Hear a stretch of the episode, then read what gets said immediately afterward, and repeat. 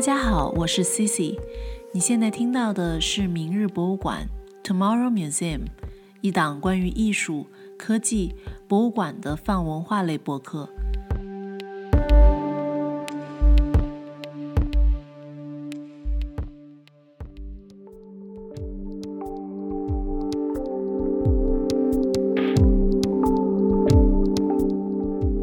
所有的博物馆就关闭了。这个机器学习这个库，所有的库也是有 bias 的。那对我而言是一个很重要的，我疗愈自己的一个场域。比较希望能够创造一些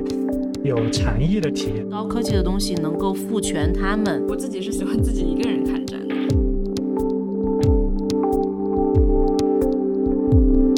大家好，欢迎收听明日博物馆 Tomorrow Museum，我是 Cici。今天是我们的第一期节目，AI and I at MIT Museum。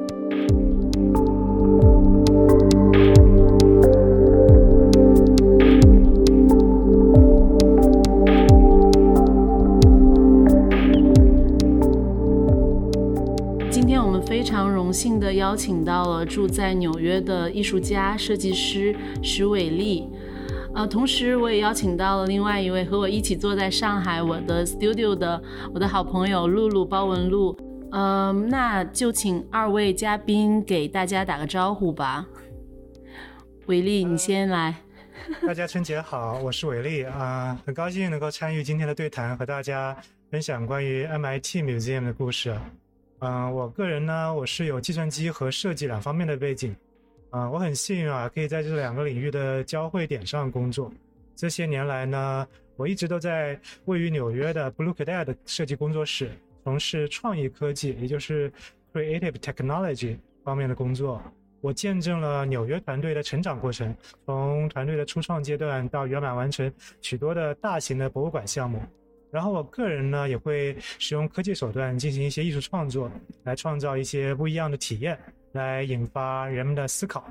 啊，我会在一些学术会议上发表关于自己作品的艺术论文，也会在世界各地的一些博物馆和艺术节上展出我的作品。太棒了，太棒了，嗯，那也请露露给大家打一个招呼。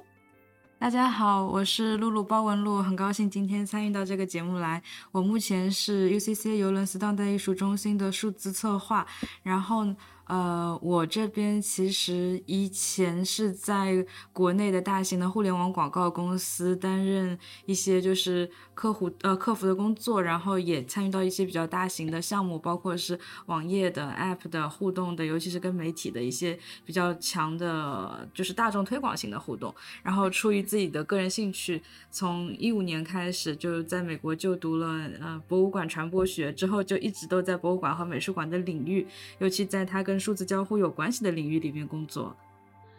欢迎伟丽，欢迎露露。那么做这档播客的初衷是来自于我对艺术、科技、博物馆领域的长期关注，以及在大学里教授的一门课，名为“下一站展览”，核心是探讨当下以及未来的博物馆是如何提供体验和讲故事的。我们今天的主角是 MIT Museum。在经历了两年多的全新设计及改造后，终于在去年二零二二年的十月份，在他的新址上重新开放了，以全新的面貌出现在世人面前。那么，作为主创人员之一，韦利以及他所就职的 Blue Key Dad 设计公司，在这两年多的历程里，有很多故事愿意和我们分享。我们各自和韦利就职的这个设计公司多多少少有点渊源，对吧？对，其实我们有。其中一节课大概或者是几节课，其实就是在 Blue Cadet 在费城的 Fish Town 的那个地方上的，所以研究生阶段应该是一六年的时候会其实介入比较深，然后有的课是在直接在你们办公室里面上的，然后还看到你们是可以带狗和小猫在办公室，我们有很多的 Office Dog。这个费城的办公室是一个非常好的，有一个非常好的氛围，而且我知道下面楼下是有一个 Gary，然后 Cici 和这个 Gary 还有一些渊源。对对对，二零一五年的时候，一个非常机缘巧合的机会吧，有一位策展人他在 Creator Project 上看到我的作品 Wild Growth 野蛮生长，然后找到我，于是。在 Blue Key Dad Philadelphia 的艺术空间做了一个小型的个展。呃，我也在那里做了我的第一个 Creative Coding Workshop。当时面对很多 Blue Key Dad 的设计师，也是有一种初生牛犊不怕虎的精神吧，也很怀念那段日子。那也是我第一次去费城，我知道费城有很多的重要博物馆，那一次也没有时间都去走访遍。我去了 Penn Museum，对对，还去了旁边的一个叫 CAA 的，啊，有一个 ICA，对 ICA 就在好像就在旁边，对，风格非常不一样。对，这两个其实都是 宾大的两个附属，哦，是吧？偏当代艺术的。哦，对，然后还去了那个 Bard Foundation 啊，对，那个非常有名，那个那个故事我们可以改天开一期再聊。对对对，我其实就是呃。经常去浏览 Bluekidad 的一些作品和他的网站，然后当然这间公司也专注于他在博物馆交互设计领域的创意和设计，嗯，可以说是也是这个行业的一个领航人之一。然后我们今天主要聊的这个 MIT Museum，嗯，其实是经由团队经过两年半的时间，一个一个还是蛮久的时间去完成的一个比较大的项目。那伟丽，你可以介绍一下，从开始接手这个项目到进入这个项目之初，二零二零年，嗯，可能刚好又遭遇了疫情，在这个博物馆的领域，疫情下的博物馆行业有什么改变？被迫关掉线下的展览，改为线上，可能 MIT Museum 又是一个非常注重交互、注重参与感的博物馆。那么这样的一个项目的创作始末是在面对一个怎样的挑战呢？以及对于这个博物馆定位的重新思考。嗯，好的，我就从头开始讲这个故事，然后随时有问题的话，我们再啊穿插交流。最早我知道这个项目大概是在二零二零年初啊，就听说公司去竞标。啊，这个 MIT Museum 的新址的整体的设计工作，其实在这之前啊，我已经做过 MIT Museum 的一个呃特展的啊相关的媒体工作了，也是 Blue Cadet 呃的一个项目。但是那时候 MIT Museum 还在它的旧址，是一个小楼，呃，面积相对来说比较小，所以呢，它主要以展示馆藏为主。嗯，到了二零二零年的时候呢，他们就计划迁迁移到一个呃位于 Cadell 呃 Candle Square 这个科技园区的一个大楼里面，就扩大了很多倍，有七个比较大的展厅，所有的展览呢都会被重新的设计，所以他们就啊进行这个公开的招标。嗯，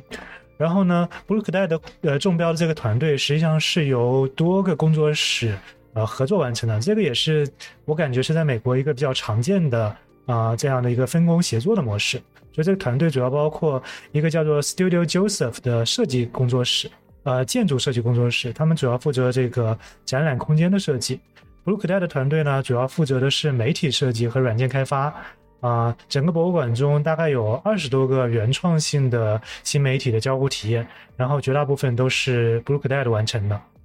嗯，具体到这个硬件的集成呢，又是另一家叫做 Cubic Mobi 的公司。然后呢，还有一家叫 Pandagram 的呃视觉设计公司。呃，他们主要是负责整个博物馆的这个呃 VI 设计，还有所有的展览的这些啊视觉的材料啊，都是由他们来完成的。对，那个五星五星设计公司超很有名的，就是魔魔马的 VI 应该是他们设计的。哦，对吧？现在 MIT Museum 的新的 logo 也是他们设计的。呃，项目开始之初啊，大家都很兴奋，对吧？我们呃，整个团队的人聚在费城进行第一次的 brainstorming，啊，想各种 idea。然后呢，就到了二零二零年的三月，众所周知，那个时候啊，美国也遭遇了疫情，啊，所有的博物馆就关闭了，真的是一个很意外，而且也。对这个行业打击很大的情况，当时，嗯，基本上大部分博物馆除了 MIT 之外，感觉大部分的博物馆项目都被取消或者搁置，啊，所以整个行业的处境都是非常艰难的。但是很幸运的是，MIT 博物馆的这个项目还是在坚定的推进啊。但是我们当时就面临一个问题了，那当两三年之后，呃，博物馆整体搬迁，所有的项目都是。对公众开放之后，这个后疫情时代的博物馆还会不会是原来这个样子呢？对啊，对啊，这正是我好奇的一个问题。在这样的冲击下，观众在疫情后还会不会涌入博物馆？尤其是需要参与和互动的展览，你们会有这样的担心吗？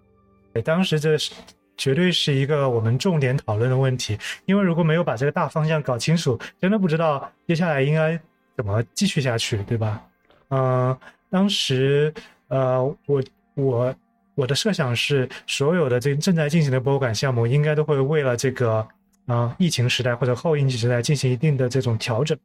啊，布鲁克代的内部也会做一些这种内部的研究和呃这种叫做 R&D 嘛，内部的这种研发啊，我们会去呃做一些啊无接触交互的这种啊交互原型的测试，并且把我们的这种心得呃给这个业界共享出来。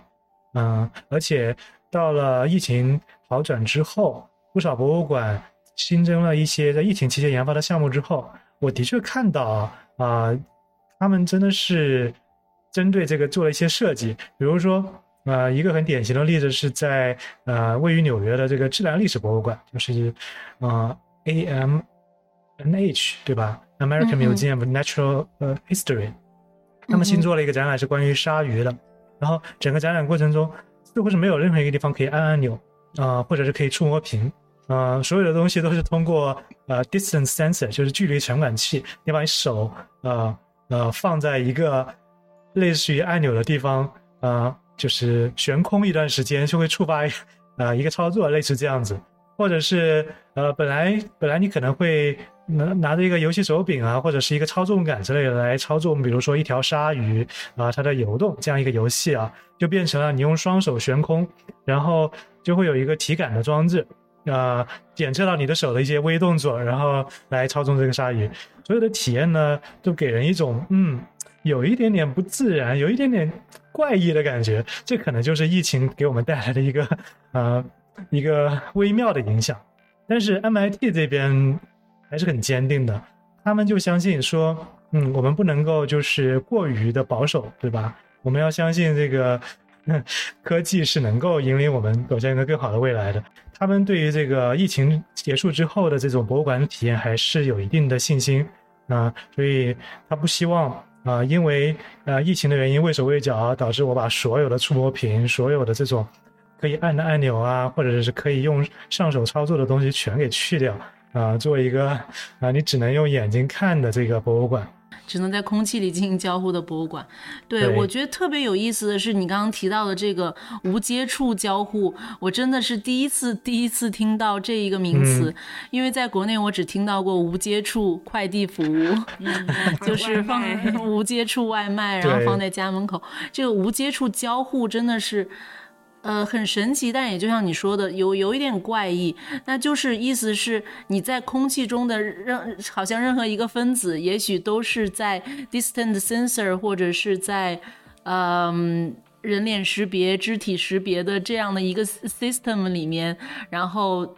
大家可能一转身，可能就是触动了下一个交互，是是这样的一个一个科技跟设计的的内涵在里面吗？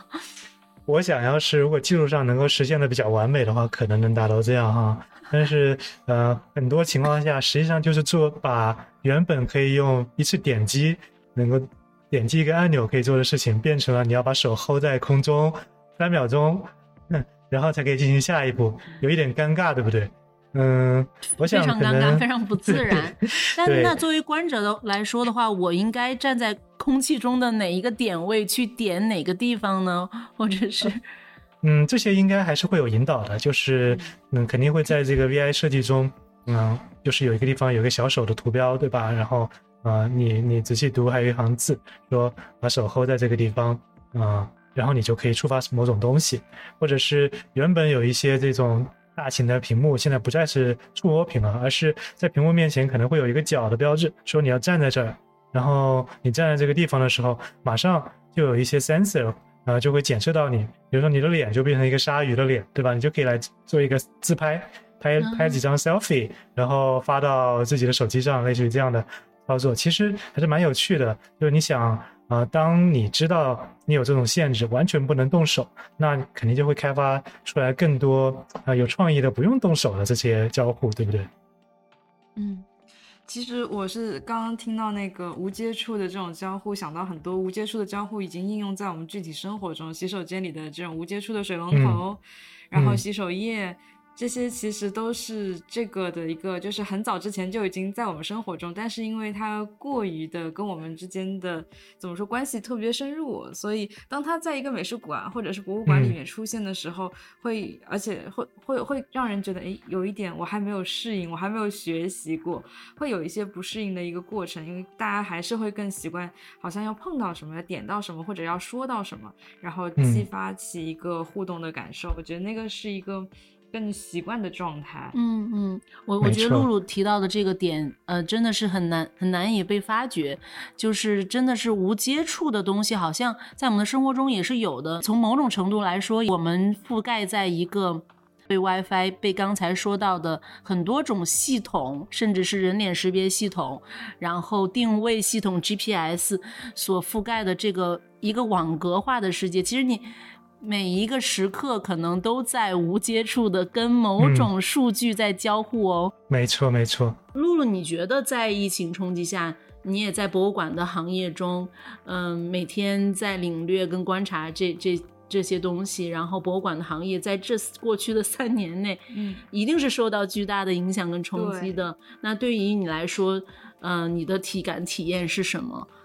其实我一直也在，就是虽然我我在这个体系里面工作，但是也一直保持着一个观察者的一个角度吧。我自己在观察这个行业，我自己感觉每一年的冲击，嗯，不太一样。二零二零年，当它最初起来的时候，因为很多呃馆都开不出来，所以那个时候的冲击是我们怎么样迅速做出反应，在线上能够给到一些互动，不要让人们觉得我们这个行业就是开不下去了的感觉。这是二零年我的一个感受。到了二一年之后，嗯，可能呃。海外那边的美术馆和博物馆会进入到一个新的挑战里面，更多的是我们怎么样慢慢的从重新去赢得用户，把他们再引领到那个展厅里面来。然后国内的这个二一年，我觉得有一个挑战，因为国内当时没有那那么长时间的闭馆。所以相对而言，二一年在国内，当时大家已经比较乐观的认为进入了后疫情时期，甚至觉得就就快结束了。然后我们已经就是欢欣鼓舞的准备去做很多大展了，还是比较乐观的。对对对对，我我现在回想起来，我觉得二一年就是我们这个。呃，馆文博，然后包括是那个就是美术馆这个体系，当时是有一种乐观的一个心情的，而且你回看上海，当时还有很多新的正在建、正在准备出来的新的美术馆，包括呃我们 UCC Edge 二一年是二一年下半年五月五月其实出来的，就夹夹杂在上半年下半年期间，然后然后是呃浦东美术馆也是那段时间，对对对，所以那个时候是有一个。蓬勃向上的氛围的，然后进入二二年之后就哎反过来了，然后嗯，对二二年的时候，我会觉得其实二二年上半年对上半年的这个冲击和打击，有一点儿让我们在国内的，就是工作者感受到了二零年欧美的那种，就是哎又回到了大家呃我们和观众之间被分分开来的那个状态，我怎么样去用线上的一个。嗯，玩法或者是互动，让我和观众之间的距离不要那么远，我们还是有一定的互动的。然后再进入到二三年的时候，好了，我现在进入那个，我要重新赢得大家再相信我们，就带病看展，对对，大家相信我们，然后再回到展厅里面，再回到那个以前经常看展的那种生活状态。对对对，回到一个，对我觉得这个这个这个过程讲的非常好，就是。呃，希望二三年我们又再一次回到一个线，就是线下的，就像，嗯，可以触摸的空间，可以真正的，呃，脚踩在这个这个这个这个博物馆的地面上的这这种这种线下的很实体的这种体验，嗯，就像就回到刚才说无接触交互，我们希望。好像又看到一点曙光，就是那种很 tangible 的感觉又回来了。然后，呃，线下的展览体验应该是无法被取代的。二零二零年的时候，其实很多美术馆和画廊也会选择线上开幕，用 3D 扫描等手段，像 Matterport 这样的平台来进行虚拟导览什么的。很多博物馆还推出了 VR 观览的项目，嗯，甚至怎么线上展出作品就是一个当时的趋势，进而又出了元宇宙 Metaverse 这样的呃平台。那伟丽，你可以根据 Blooky Dad 这个项目的介绍网站，给我们一个数字化的导览吗？那么听众朋友也可以通过查看我们文稿中的链接或图文，和我们一起云览 MIT Museum 博物馆的项目和伟丽主创的两个 AI 装置项目 Black Box 和 AI 写诗。那我们就从 Blooky Dad 关于 MIT Museum 的一个介绍的网页上来看一看。嗯，那首先呢，呃，最顶上有个视频，大概就可以看一看，呃，进门的这么一个主要的这种展厅是一个什么格局。可以看到，总体的设计还是非常有科技感、有未来感的，啊，比较符合 MIT 这个学校的气质啊。嗯，往下翻这个网页的话，能看到的第一个项目是，呃，他们现在叫做 The Window。对，这是一个比较长的 LED 屏幕，上面你可以看到有很多蹦来蹦去的像外星生物一样的啊东西。这些都是什么呢？这些都是啊 MIT 的啊校友、学生，还有啊博物馆的这种访客的一些身份的象征。就是每一个人你都可以去做一个在线的调查，填入一些关于你的一些独特的信息。嗯，比如说啊，我一天中什么时候最有创造力啊，类似于这样的东西，啊，然后他就会给你根据这些信息生成一个独特的小生物，啊，这个小生物就会游走在这么一面啊这个 LED 墙上，啊，和其他的这些生物在一起，啊，这些这样一种独特的这个视觉风格，其实就是很很能代表 MIT 人的一种精神气质啊。就是一种追求极客精神啊，并且啊，呃，敢于尝试新鲜事物的这样一种感觉，所以这么一个概念受到啊校方啊还有这种博物馆、学校校友的很大的欢迎。好，那我们再看下面这个比较优雅的这一些，这个叫什么 cone 呢？就是一些这种圆盘，对吧？圆锥体在墙上。嗯，就是在呃博物馆二楼的这个 AI 展厅的走廊上、走道上，当你走过的时候啊，你走到离每一个这种空的比较近的时候，你就会听到，就像是有一个人在跟你耳语一样啊。实际上，这是这些都是录制的一些 MIT 学校的一些学者啊，他们的声音。啊，每个人他都会讲述一些呃研究的经历，或者我为什么要做这项研究啊？我希望我的研究能够起到什么样的这个啊社会影响啊？这样之类的啊一些信息，嗯，这些都是很直接的去传达一些相对来说有点私人化的视角。然后再往下的话，就可以看到这个啊与 AI 一起写诗的这么一个。啊，体验，这个是我重点参与的一个体验了。啊，你可以看到，呃，在这个装置的头顶上是一个很大的圆弧形的呃曲面显示屏，呃，有点像一个书卷一样，等于所有的这些被写出来的诗诗篇都会像一张一张的纸一样，就跟浮动在这一个卷曲的这个显示屏上。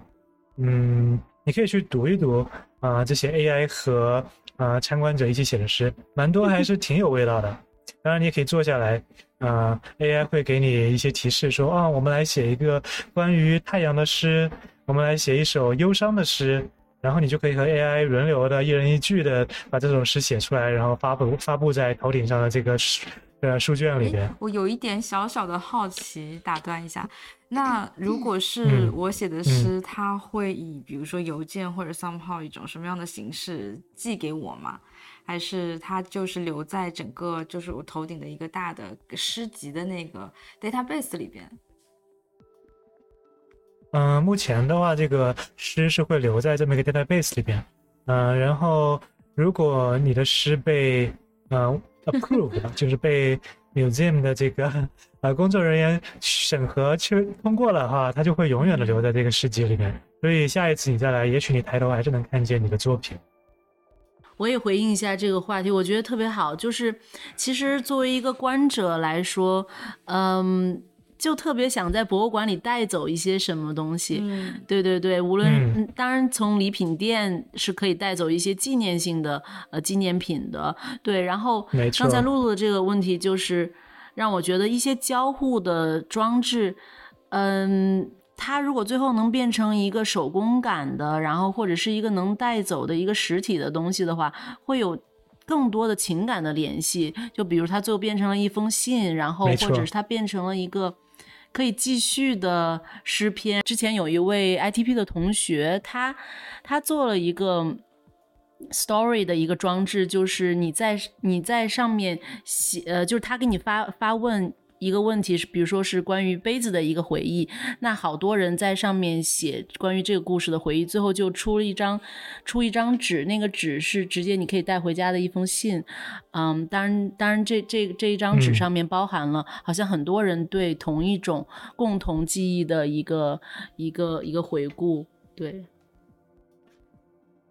嗯，没错，要是有实体的这种可以摸得着并且可以带回家的这种东西。一个非常好的这种体验。其实我们在设计过程中，呃，也考虑过为这个体验，还有我们会谈到的另一个，就是呃，black box 黑箱这个体验，啊，做一些实体的东西。比如说，另外这个体验会呃引导观众画一个啊表情符号，然后呢，呃，AI 实际上是会去分析这个表情符号中的表情，对吧？但是呃，团队就会在想，那我们何不呃提供一项服务？让呃观众可以把自己画出来的这个表情印成一个 T 恤，然后带回去穿着，嗯，或者甚至可以包括哦 AI 分析的这个表情是不是正确，对吧？类似于这样的信息，嗯，只是说实际操作起来，嗯，在这个技术可行性啊，还有成本的控制，那个可维护性方面，还是有一定的这种考量的。呃，一般来说，像这样的这个呃博物馆中的常设展。嗯，我们的这个呃呃，对它的呃质量控制会希望它能够七乘二十四小时不间断的，没有呃无维护的进行运行。因为一旦这个项目交交付之后啊，啊，博物馆本身是不太会具有这样的技术能力去对它进行这种调错或者是维修的，啊，所以呢，呃，这些项目它本身啊。嗯，有多 robust，对吧？这个实际上是我们需要啊非常啊认真的去考量，然后进行决定的一个事情。所以这在我们的整个设计和实现过程中，嗯，会给我们的这个天马行空造成一定的限制。嗯，那说到这里，就就我就想问一下，那你们后面会怎就设计师或者工程师会怎么对博物馆的交互装置？进行维修呢，或者是满足客户对这方面的要求。真正是要更新一个啊，已经年代比较久远的啊展览的话，那实际上说实话，那是比较令我们头疼的一件事情。你知道，技术的革新是日新月异的，对吧？一个五年前呃非常先进的这个作品，也许现在看来，他当年用的所有的这个开发平台都已经不存在了，什么的都已经不存在了，对。对，或者是更新了。对，我们可能会向他们建议说，那么我们可以考虑在接下来有机会的时候，再根据新的需求重新设计，实现一个啊完全新的体验，嗯，来达到我们更新的效果。这里我还挺想插一句，因为很有趣，我在两个不同的领域工作，就以前我们在那个数字化的广告的领域工作的时候，你就是。其实就是要快嘛，因为新的技术不断的在出现，然后新的平台，包括媒体平台不断的在出现，所有的东西都是就越快越好。但是当我进入呃美术馆、博物馆这个领域以后，发现这个领域它其实不是要求快，它要的呃，它更在乎的一一件事情是长久。因为我如果是一个长设展的话，我可能五十年、七十年都不一定会变，我会需要一个稳妥的，它可以维持五十年都不让人觉得这个东西嗯过时了的那种状态的一个东西。就两边想要的东西是有一些。区别对五十年、七十年，对于一个科技就是以科技为依托的装置，或者是呃艺术作品或者是产品也好的话，真的太久太久了。现在五天七天，可能一个库都在更新，嗯或者是一种技术已经被过度化的淘汰掉，或者是退场嗯这样的状态。没错，所以实际上像 MIT Museum 这样的啊、呃科技感特别强的博物馆，对吧？啊、我们实际上在在选择题材的时候，会去回避那种当时看起来啊啊、最新最潮的科技，除非我们能够找到一种方法，让我们对这个科技所进行的应用，并不是那种啊、下一个版本出来之后就会过时的这么一这么样一个使用的模式，而是说去从中啊、试图找到一种批判性的视角啊、去探讨这个科技在长期的趋势下对社会啊、对我们人生活啊会会有什么样的影响。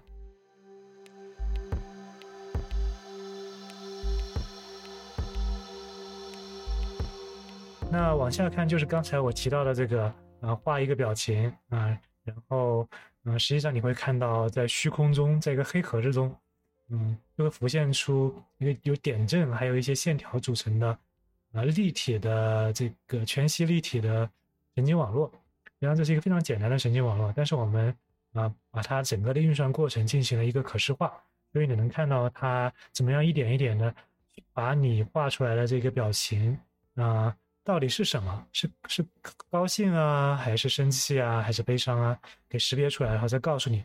嗯，并且问你说我识别的对不对？你给他一个反馈，啊、他就会给你嗯一些信息，告诉你说，啊、我们这个神经网络是怎么样训练生成的？它为什么会有这样的局限？啊、它为什么能识别出你的表情？啊，我们试图用这么一个有趣的交互体验，让观众消除对于啊神经网络包括 AI 人工智能的一些神秘感啊，并且能够激发他们啊探索啊这个领域到底是怎么样运作的一些兴趣。比如说，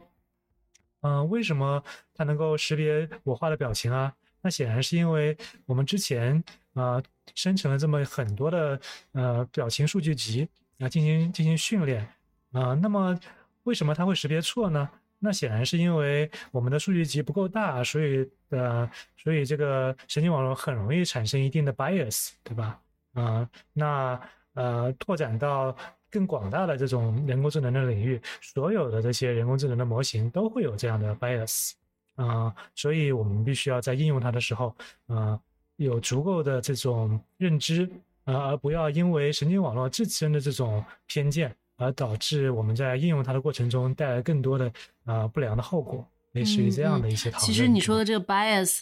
呃，我就在想，这是一个更大的话题，可能我们可以另外开一集去聊这个 bias。就是其实本身人类是有人类的认知范畴，然后人类所受到的所谓教育和他自己所认识的一个世界是有很大的 bias 的。那么人工智能其实或者是嗯机器学习，其实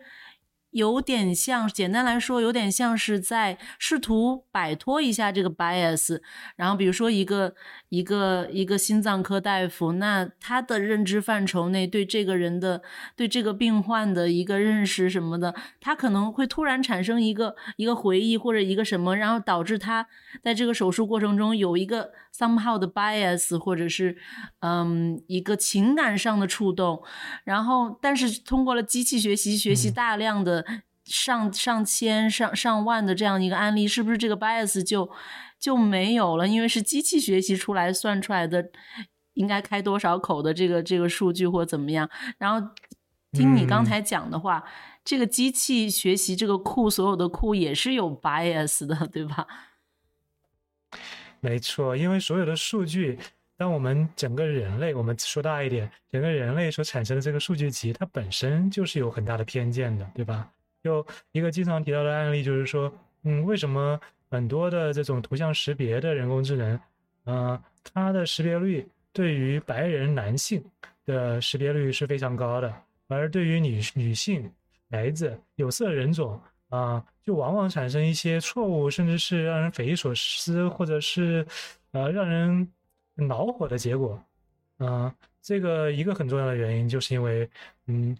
互联网上所有的这些可以被拿来训练的数据，就是有这么一个明显的 bias 啊、白人男性啊、在这个数据集中啊、的量很大，质量很高，而其他的这些人种或者其他的这些群体啊，他们并没有被很好的被代表，所以，嗯，由这样的一个数据集训练出来的人工智能，显然也就继承了人类的呃 bias 这么一个的基因集体性的、群体性的偏见。会有，我现在能够了嗯解这种感觉，因为当就是大多数这个领域、这个行业开发这件事情的人是来自于一个集体的时候，那其他的小少数群体嗯一定程度上的那个，包括机器学习的数据源可能就不是很够。对，所以这也是呃，博物馆在设计这个 AI 呃 Gallery，对我们这边有一整一整个啊、呃、Gallery 都是在涉及到 AI 方面的东西，那么也是在去试图引导人们去反思，呃，包括这种 bias 在内的各种关于人工智能对于啊、呃我们这个实际生活还有社会的一些影响。是的，是的，这就让我想到我的另外一个研究方向，也算是教学的终生目标吧，是关于科技的可及性，也算是科技平权的一部分。就是当我在一个比较精英化的环境去讨论艺术或者科技的时候，那么一些偏远地域、特殊族群和社区的人嗯们，可能甚至还无法接触到互联网，他们更难以想象接触到我们现在所谈到的任何科技啊、编程、算法、人工智能、AR、AVR 等。我想，高科技怎么能够赋权他们？就是我说是赋予的赋，嗯就是赋权给他们去嗯学习到也好，接触到也好，然后再为他们自己的生活呃去服务。嗯，可能是一个比较漫长的过程。对对对，我觉得这是一个很大的，但是很有很有趣的一个话题，因为我们自己在学习，包括在美术馆、博物馆工作的过程中，也会发现我们会比较在意。嗯，一个完全从来没有听说过这个领域的人，甚至可能对这一门语言都不是很熟悉的人，在进入到这个场域的过程中，能够第一时间领略到要怎么样参与到这场互动里面去。这其实是我们自己内心对自己的一个小的考核标准，因为我们是希望它更加就是 welcoming，就是能够让更多的人参与到其中来的一个状态。对，所以基于这个你正在介绍的这部作品《Black Box》这个作品，我看到其实我看到你们的创作过程中，其实收集了七千多个手绘的简笔画，我觉得这是一个你们很用心的设计，就是用绘画作为入口，简笔画在这个作品中成为一个几乎老人、小孩任何人都可以参与的手段。嗯，这是在有心降低科技的门槛，或者说增加一些人文的空间和手工感的设计吗？没错，Cici，这个是我们的设计目标之一。所以就是一开始的时候，我们的想法是说，嗯，啊、呃，我们想要有一个体验，能够，呃，让观众，呃，消除一些对于神经网络这个事物的一些神秘感和一些误解。那么我们就想到 Black Box 这个名字，对吧？黑盒子。你想，如果你能够向神经网络这个黑盒子里面去看，看个究竟，那那是不是就能够啊、呃、增进一点你的认知呢？如果你还能够进一步与这个神经网络互动，比如说，那、我来画一个东西让它识别是什么，这也很好，对吧？呃，至于您说的这个简笔画，这是我们当时也是很在乎的一点，就是说，呃，用什么东西作为输入？传统上啊。那其实用训练神经网络的一个最简单的数据集就是，呃，手写的阿拉伯数字，从零到九。嗯，这个数据集其实是现成的，啊、呃，被很多的研究人员反复的使用。如果我们要用它是很简单的，但问题是，它不是特别的有趣。啊、呃，并不是所有的年龄段的人都会兴致勃勃的去写一个又一个的数字，然后再来看这个数字是不是能被识别。啊、哦，神经网络识别了我写的一。好像听起来并没有那么令人兴奋，对不对？对，所以呃，我们就想，那不如就让它有更多的和人本身的这种连接。它能不能识别人的表情呢？或者说更简单一点，它能不能识别我简笔画的这个脸谱的表情？这是一个很好的想法，但是要真的能够把它做出来的话，又需要我们自己去收集这样的数据。所以当时啊、呃，我就开发了一个手机的 app。啊，然后 MIT 团队就把它分享到 MIT 的这个校友群，还有在校学生群体中，啊，收集，就这个 app 会呃告诉用户说，嗯，下面我们画一个开心的脸啊，下面我们画一个生气的脸，类似这样。呃，通过呃广大的这些校友、还有学生朋友、家人的这种努力，我们就收集到七千多个，啊，已经标注了表情的手绘，嗯，然后我再拿这些数据训练了一些神经网络，从中挑出一个嗯性能 OK，并且大小可以呃小到足够让我们呈现出来，就是用视觉化呈现出来这么一个模型。啊，用在了这个体验。对，其实我觉得就是这个交互装置找到了一个通用的语言，它其实就是 drawing。嗯，因为我在我的观察里，drawing 并不是每一个人都是画都是画家才可以去画画。对。然后就连我一岁半的小朋友，就是现在非常喜欢画画，然后嗯，他会。他会其实已经识别出来人脸这些东西，但是我觉得这些无所谓，在抽象跟具象或者在小朋友的眼睛里，他看到的东西就是一个线条，然后甚至他看到了什么，其实我们也不知道。我觉得可能绘画、简笔画就是一个通用的语言，对对。没错，当我们实际这个项目运行之后，我们发现的确有很多小朋友很喜欢它，因为就像你说的，不需要语言，不需要阅读文字。呃，实际上 MIT 博物馆他们有一个理念，就是说他们希望就像 MIT 这个学校一样，他们希望 hackable，就是说是可以被 hack 的。所以呃，博物馆就说我们也需要可以被 hack 啊，只要我们的观众愿意，他他应该可以很多种方式来和呃和这个博物馆进行互动。我觉得这个互动很有意思的一个地方，就是它不是在于提供一个标准答案，嗯，对我一定能够读懂你是快乐的、伤心的还是愤怒的，而是提供一种可能性，嗯，而且这个这个内容这个出发点本身，我觉得很符合 MIT 这个学府给我们的一种印象，就是我。不是一个标，对我不是一个标准答案提供的地方，我是希望能够激发出大家在我的基础之上更往前走一步的这么一个学府，所以我觉得这个出发点本身跟这个学府，包括这个博物馆给我留下的印象和气质是非常匹配的。这个是一个更根本的，我觉得它在这个互动的底层逻辑的思考方面非常有趣的一个点。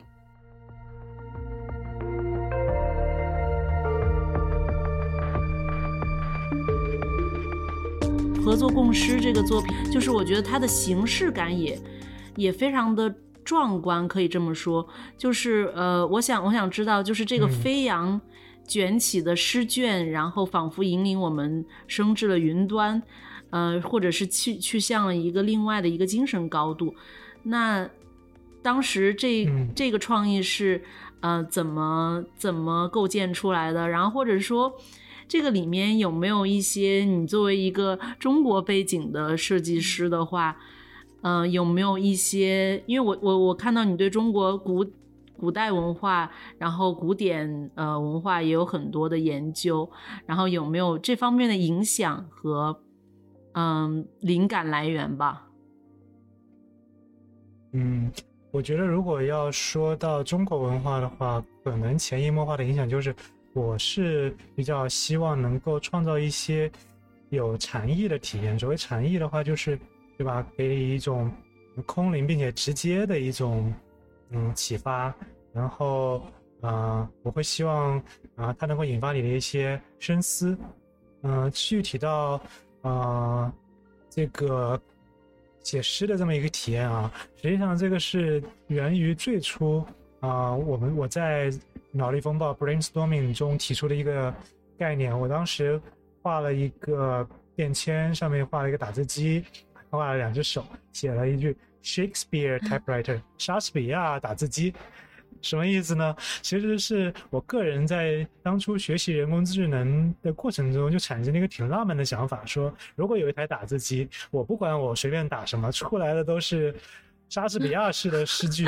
啊，那是不是很酷？后来这个想法还真的被发酵，然后最终，啊是变成了这么一个完整的作品，并且得到很多人的喜欢，这个是让我特别开心的。可以说，最初的设计目标之一就是说，我们希望啊引导观众思考 AI 在人类的创意和表达中的角色。嗯，所以所有的这些，比如说类似于打字机打字这样的一个视觉和交互的体验，嗯、还有这个曲面屏幕所造成的这个书卷飞扬的这种体验，都是希望能够在那个人工智能这个画廊中，这个 gallery 中，本身它是一个冰冷的和非常技术感的这么一个环境中，去营造一些人文关怀。对对，你刚刚说的那个那个 idea 太棒了。那你们后面的在真真正的这个装置里面有加入呃莎士比亚或者是其他诗人的，就是你们的那个库里面有没有真的加入这些东西，然后让写出来的诗就真的非常的呃十四行诗或者是七言绝句啊什么的？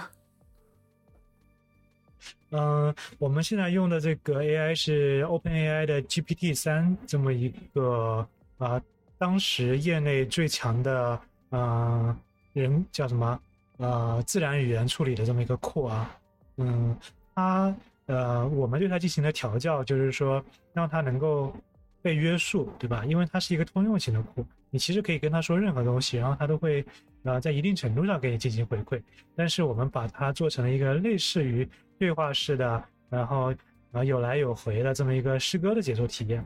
嗯，据我们的经验，它能够做到的是，它可以给你建议一个主题，当然你也可以给他建议一个主题，然后或者你们俩一起商定一个心情，就这首诗所想体现的情感。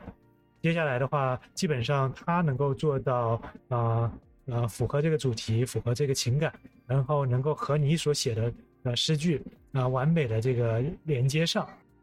明白明白，这其实又让我突然想到了《Her》那个电影。嗯，对你刚刚说一起写诗，我就想到，其实里面是真的住着一个一个呃具备具有具有智能和情感的一个另外的一个对方。我们知道里面的嗯科技是什么，但是我们的情感诉求其实是在跟另外一个呃同类在进行对话。没错，其实你也可以把它理解成为你是在跟古往今来整个人类的诗意在进行一个互动，或者说谈恋爱，对不对？这个让我有一点想起，就是最近几年国内互联网非常喜欢强调的一个词叫共创，嗯然后其实是呃、嗯人类和 AI 之间共同创造的一首诗。那我有一个小问题，在这个共创的过程中，嗯，我们是怎么样通过算法来嗯？控制这个商量的比例，比如说它是一来一回的，我、那嗯我一半，机器一半，还是说，嗯我可以拒绝机器的提议，以我的意志为主？它的这个比例，包括交嗯互的控制，我还挺好奇的。嗯，其实这更多的是一个，与其说它是一个 AI 的技术问题啊，倒不如说它是一个交互设计的问题。啊、这其中有大量的限制。一是说，如果我完全就是让 AI 写这边写这首诗，对吧？那这就失去了一个交互的意义。或者说，我就有的人说我一句都不让 AI 写，我就完全自己写，那好像也失去了这个项目本身的意义。并且呢，当 OpenAI 它给我们提供 GPT 三这个这个人工智能的这个使用权的时候，它实际上是有一定的限制的。你有一定的自由度，但是你也有一定的限制。那其实，在这个过程中，我我感觉到，呃，就是无论怎么样，嗯还是会筛选掉一些不良信息的。毕竟面对的是公众嘛。嗯，没错。我前一段时间在那个浦东美术馆，当时他们也有一个互动，应该是把徐冰老师的那个天书。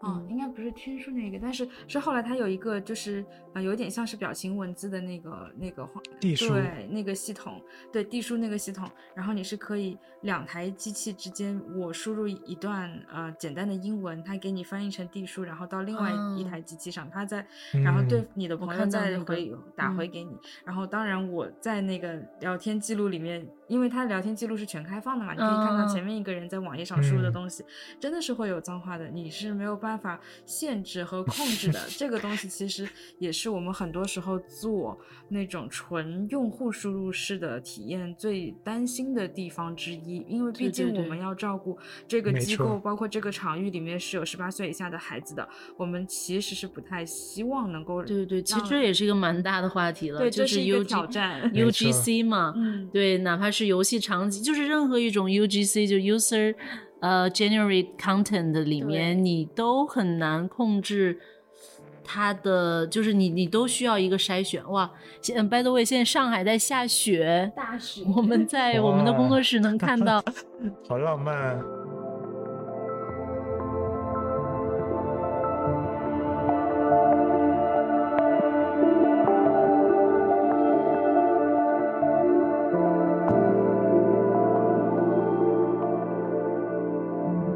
知道这两个作品是是伟力主要呃操刀呃主创的，嗯，没错，我们可以在整体看一看下面这个作品啊，可以比较好的体现出啊，就是 MIT 博物馆它和啊当下的这些科研成果的一些结合，就你可以看到它是一个有很多旋钮的显示屏，那实际上在做什么呢？就是啊，它实际上是给观众。去尝试一个叫做啊 Siger 公式的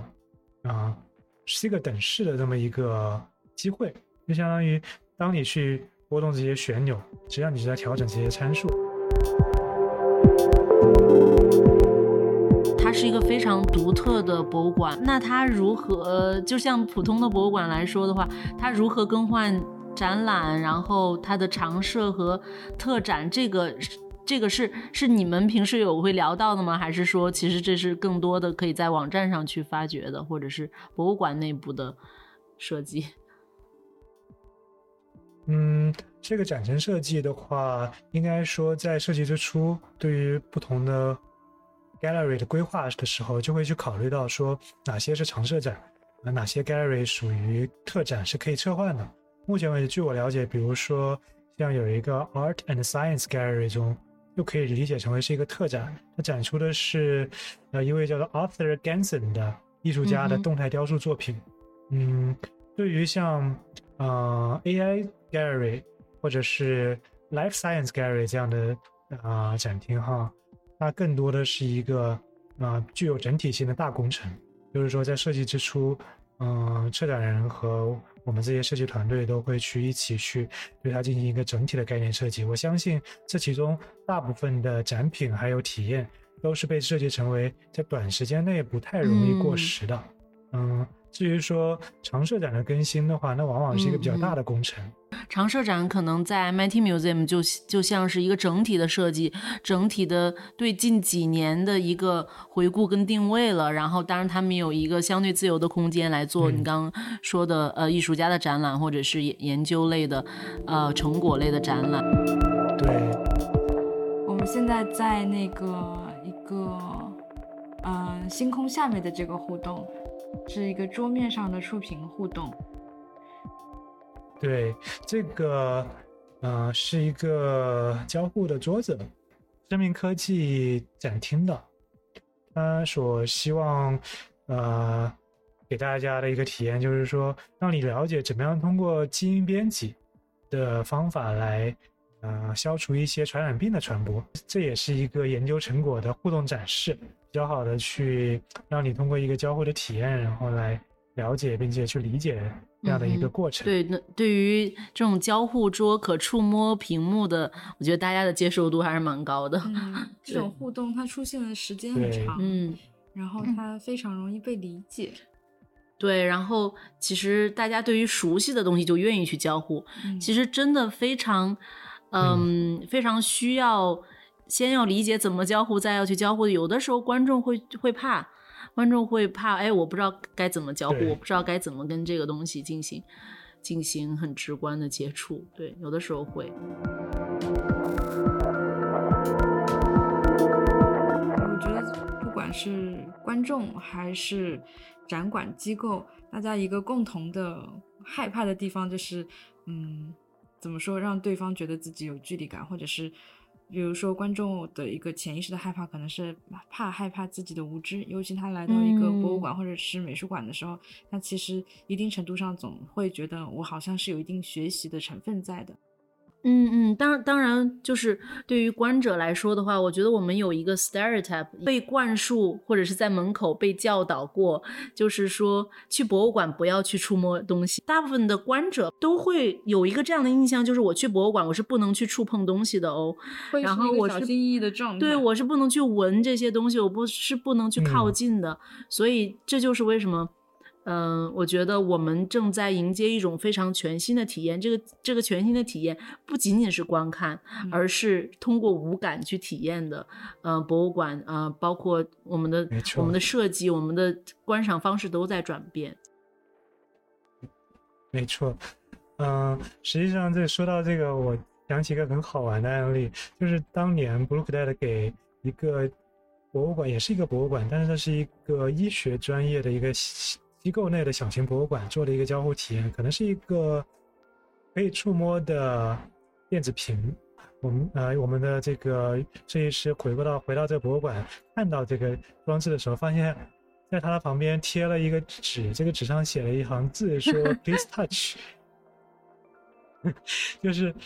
可能对于这个博物馆的观众群体来说，他们还是不会很直观的去理解到。嗯，让我看到一面很大的。这种屏幕的时候，我会去想是不是可以去点击它，然后来与它进行交互。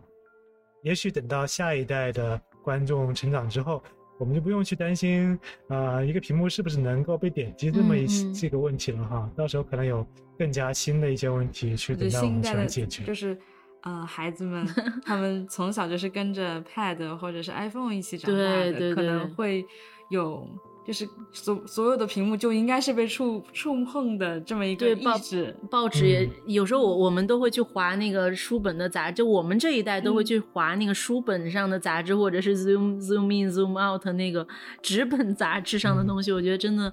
是，嗯，手指已经变成了触控的一个外联。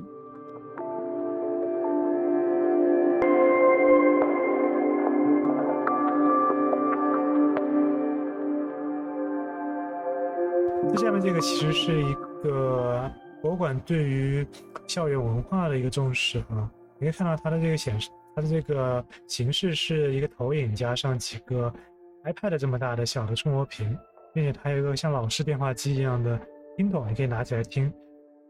嗯嗯，我很喜欢这个听筒，就是让我想到我之前在参观那个匹兹堡一个叫 Post Nature Museum，也是一个非常小的 museum，非常独特、非常 alternative 的一个 museum 的时候，他们的 caption 都是用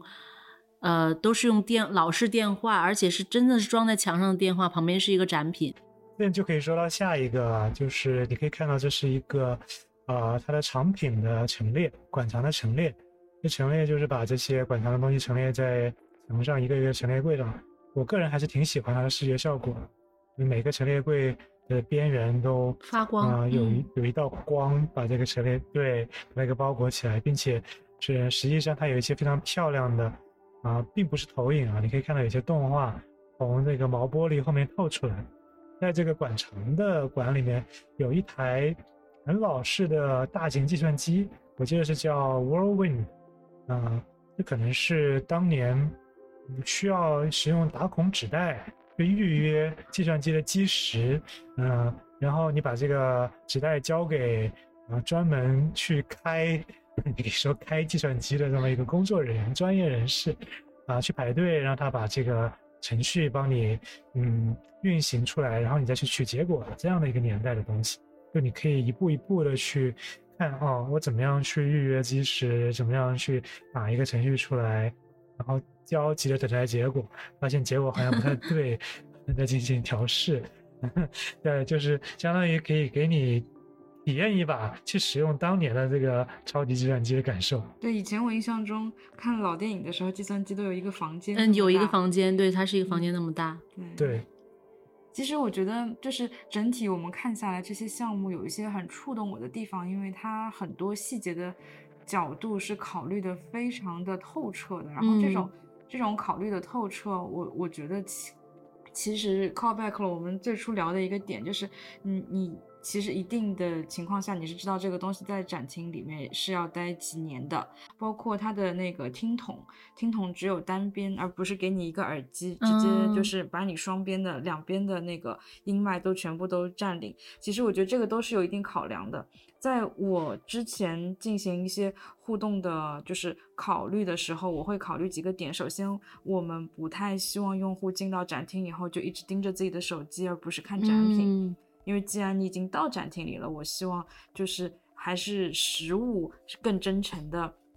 跟人之间有一个对话，然后科技只是加强你们对话的一个辅助工具，但是尽量不要让科技去或者小占领或者是侵略性的这个对话。所以它整个所有的互动的设计过程，你会发现它的互动都是一个辅助功能，但是它非常的小心翼翼的不去把那个嗯这个互动本身变成一个嗯比展品更加抢眼的一个位置和效果。对对对，我觉得这点也很重要。所以其实很多时候，我个人是很喜欢这种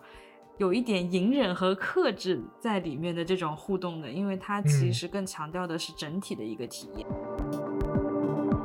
像这种发光体，然后像老电话带给人的记忆，像你刚刚提到那个大电脑、大电脑的体验，其实是在回溯记忆、科技，然后将带我们去哪儿？这个一个比较重大的问题，可能就变成了我是谁啊？我我来自哪里？我即将去哪？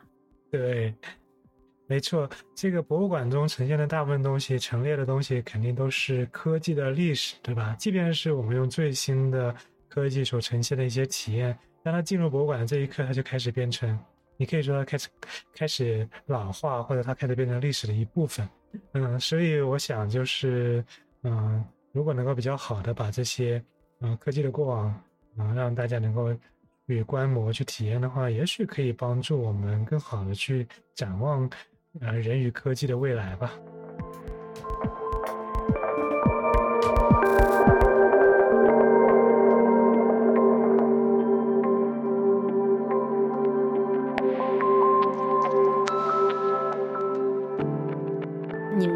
完这个项目之后，有一些观众的反馈吗？就是你们还又再次到现场，或者坐在一个角落去，就像一个嗯考量米其林餐厅的一个大师一样，坐在一边去看观众到底是怎么在这个博物馆里进行体验的？观众有没有蹙眉，觉得哎呀，我我真的不会玩这个，或者是嗯，你们有没有一些什么观察？对。嗯，会啊，会啊，我们会特别希望一些我们最倾注于心血的东西能够得到观众的这个喜欢，对吧？啊，我们都会去博物馆里去偷偷的在旁边看一看，啊，我们心中最喜欢的那个东西是不是有人在用啊？啊，总体的感觉还是蛮欣慰的。比如说像这个 AI 写诗这么一个体验哈，一直都是有人在啊花很长的时间去写，有人写了之后呢，他还会回来带着他的朋友来。啊，给他讲，嗯，并且让他去试，嗯，并且博物馆的人告诉我们一个很有趣的细节，就是，嗯，因为他们在筹备这博物馆的过程中还是蛮蛮有压力的，蛮辛苦的。这个当这个做诗的体验安装了之后，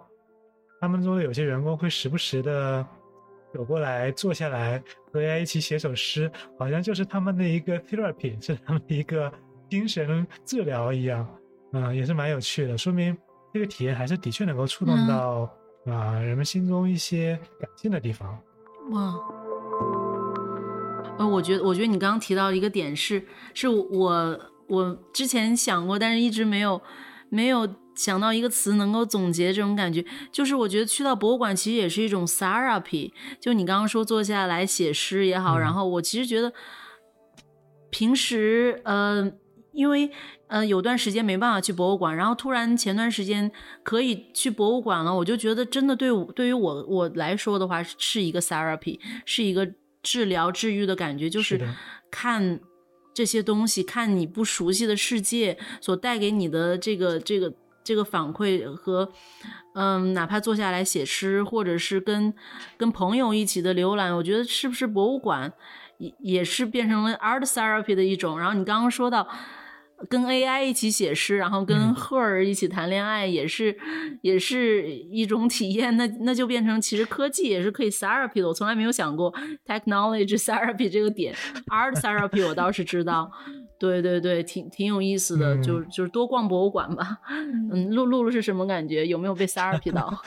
平时其实我最初能够从广告转行到博物馆，就跟你们刚刚说的疗愈有很大的关系。因为大家可能都比较清楚，在国内的就是广告这个行业是一个就极端高压行业，它其实是属于我我之前大概每天睡觉的时间是都不到六小时的一个状态。嗯然后在当时的我而言，嗯，博物馆更加是一个兴趣爱好，然后就是嗯不停的去逛，然后就只能有周末那么仅仅的一点点时间去逛。然后当我回过神来反应过来的时候，有一天我突然发现，哎，我好像全世界的博物馆或者展览已经去了一两百个了，哇，就就是这么一个过程，就是嗯嗯。后来觉得这个东西真的对我而言是一个很重要的，我疗愈自己的一个场域，因为，嗯，我不知道别人啊，很多人其实喜欢跟别人一起看展的，我自己是喜欢自己一个人看展的，就是我也蛮喜欢自己一个人的，对不对？然后因为为这样子会有一种 me time，就是我自己一个人的时间，然后我想去了解人文，我想去了解历史，我想去了解艺术，就是我可以像今天打开一本书去看一样的，跑到一个地方去，比较有仪式感的去进入一个自己非常不嗯了解的空间和场域。所以这个过程，我觉得它的那个疗愈性质，尤其对就是现在生活经济压力比较大的年轻人，其实是很有一个疗愈的一个一个情况所在的。而且我觉得它慢慢的会变成生活的一部分，就会逐渐的让更多的人意识到这个事儿，就跟我今天去喝个咖啡那个缓一缓，那个感觉是很像的。所以，对我觉得这个疗愈是一定存在的。我的一个在博物馆的 ritual 就是我会在博物馆的长凳上坐下。听说长凳安放的位置都很有讲究啊，所以这样看到的风景和作品也会不一样。当然，更多的作用还是歇歇脚或者进入一种沉思的状态，有时候甚至也会打个盹儿，再进行下一段的观看。特别是像在卢浮宫、Met 这样的大型博物馆的话。然后逛它的礼品店，跟如果博这个博物馆有餐厅跟咖啡店，我一定会去尝一下，嗯因为它这也是它品牌延伸的一部分。对，对对对，就很有意思。最后，我想，嗯、我我们大概聊了一个多小时，但是我觉得非常意犹未尽，从 AI，呃，情感到科技平权，然后到博物馆疗愈。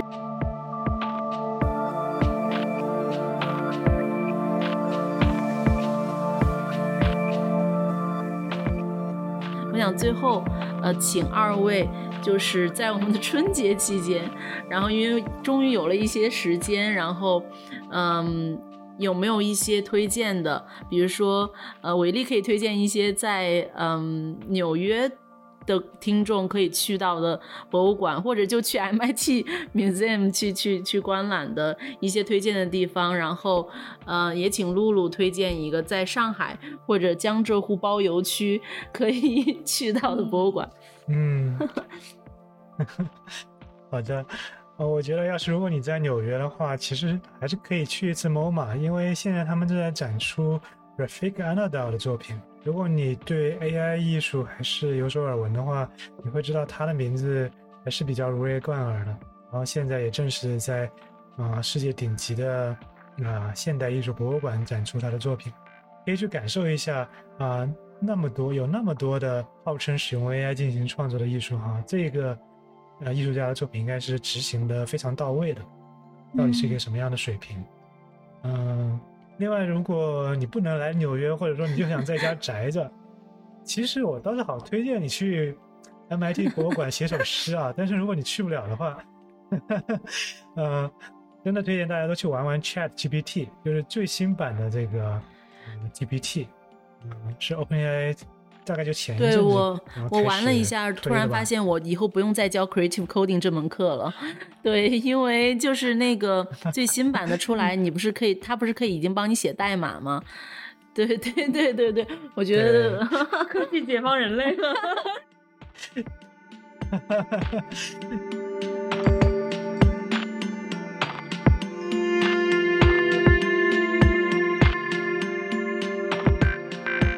嗯那露露呢？我刚刚想了一下，那个其实我在上海，我自己现在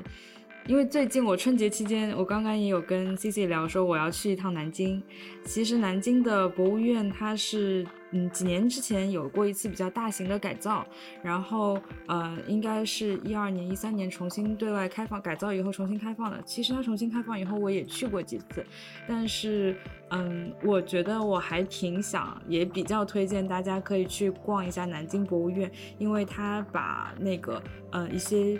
比较，他他建了一个新馆，然后他的老馆的馆址也同时保留了，然后他有很多就是。嗯，哦，所以有两个馆，现在它是两个建筑，但是在同一个馆址，它没有新增一幢新的楼在别的区域之类的，所以这个我还挺感兴趣想去看的。然后其实现在上海博物馆也有自己的东馆，然后苏州博物馆也在某那个苏州的另外一个地方也建了一个，可能是叫西馆。上海博物馆东馆我都还对，所以其实很多嗯比较大型的博物馆，由于他们原先。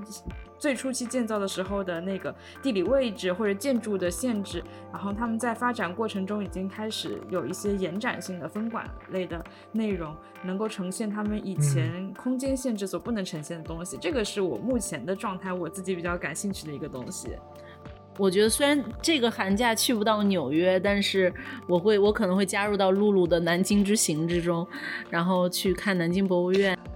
好羡慕。我们其实有非常多的潜在话题还可以聊，好吧？那我们继续关注博物馆的话题。很感谢伟丽的分享，我真的学到很多。谢谢 Cici 的邀请，还有露露，我们聊了这么多，真的是很有启发，然后也学到了很多。